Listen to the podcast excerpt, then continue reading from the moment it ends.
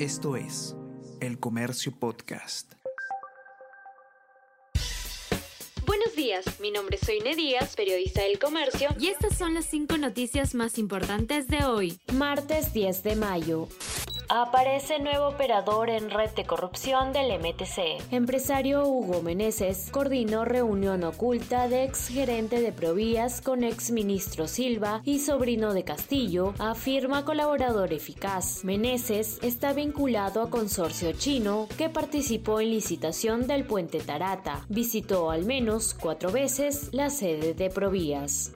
Cerrón amenaza con cambiar Carta Magna por vía no pacífica. Durante evento partidario, Vladimir Cerrón señaló que no habrá cambios si es que no se cambia la constitución, ya sea por una vía pacífica o por una vía no pacífica. Transparencia, Proética y el Acuerdo Nacional calificaron de antidemocráticas las expresiones del secretario general de Perú Libre.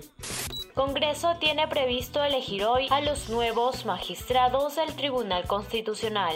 El Pleno del Poder Legislativo elige hoy a los candidatos a nuevos magistrados del Tribunal Constitucional, luego de que la comisión respectiva seleccionara a seis abogados aptos para el cargo. La mayoría de bancadas no tiene una posición clara sobre los candidatos.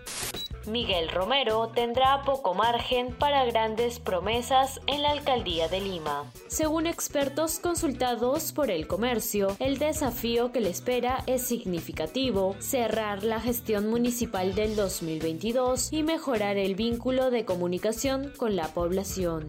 Plantean que Rusia asuma reconstrucción de Ucrania. La Unión Europea propone confiscar bienes rusos en entidades occidentales para pagar los daños en ciudades de Ucrania tras la invasión.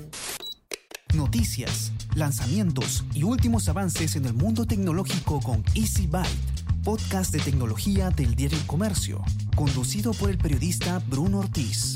Escúchalo todos los martes a partir de las 5 de la tarde en la sección podcast del comercio.pe o a través de Spotify, Apple Podcast y Google Podcast. Esto es El Comercio Podcast.